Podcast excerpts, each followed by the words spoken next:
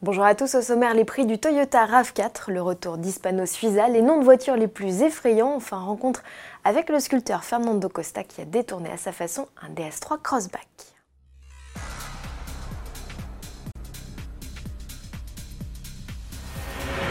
Le carnet de commande du RAV4 est officiellement ouvert. Toyota annonce tous les tarifs de son SUV de 5 génération. Et on ne parle plus de l'édition limitée de lancement suréquipée proposée à 46 300 euros lors du Mondial de l'Automobile de Paris. Là, il s'agit des déclinaisons classiques. Quatre finitions composent la gamme avec deux séries jantes 17 pouces, pack sécurité comprenant alerte de franchissement de ligne ou régulateur de vitesse adaptatif, clim bizone et écran central de 7 pouces. Sa taille passe à 8 pouces avec le niveau supérieur qui s'enrichit d'une caméra de recul, de barres de toit et d'une double sortie d'échappement. La série cuir, le GPS ou encore le système audio optimisé agrémentent le troisième niveau de finition. Quant à la version la plus chic et la plus chère, elle joue uniquement sur le style et non les équipements. Sous le capot, plus le choix, le SUV est uniquement décliné avec un bloc hybride. Il développe 218 chevaux sur la version deux roues motrices, tarif à partir de 34 950 euros. Comptez 39 150 euros au minimum pour la déclinaison 4x4 forte de 222 chevaux, première livraison en février 2019. Hispano Suiza, le retour, cette marque fondée en 1904 par des entrepreneurs espagnols et un ingénieur suisse, est réputée pour ses équipements aéronautiques et ses voitures de luxe. Au début du XXe siècle, les berlines Hispano Suiza sont produites en France et concurrencent avec panache les Rolls-Royce, Bugatti et autres Maybach.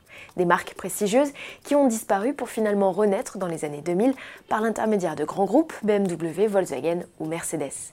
Hispano Suiza n'a pas eu cette chance. Après deux tentatives avortées en 2000 et 2010, la marque tente un retour par le biais de l'entreprise Peralada, propriété de la famille de l'un des fondateurs espagnols disparus.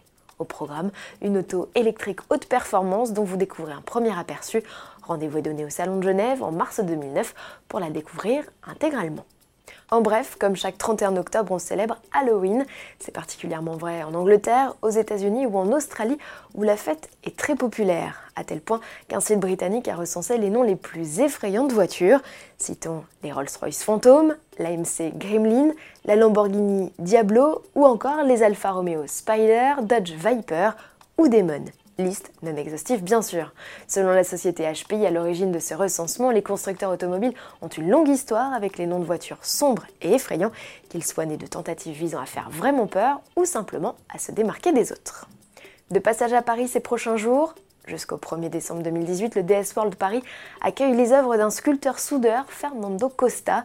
Pour réaliser ses créations, l'artiste utilise de la tôle qu'il récupère et recycle à sa façon.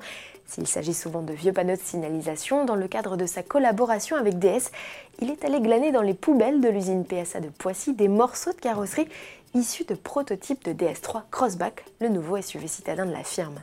Ces éléments, assemblés avec le concours des employés, ont donné vie à deux œuvres monumentales exposées au sein du showroom de la marque situé 33 rue François 1er. L'entrée est gratuite. Plus de détails sur cette exposition en visionnant notre vidéo dans la playlist Reportage. On se retrouve vendredi pour un nouveau JT avec à l'affiche la nouvelle BMW Série 8 Cabriolet.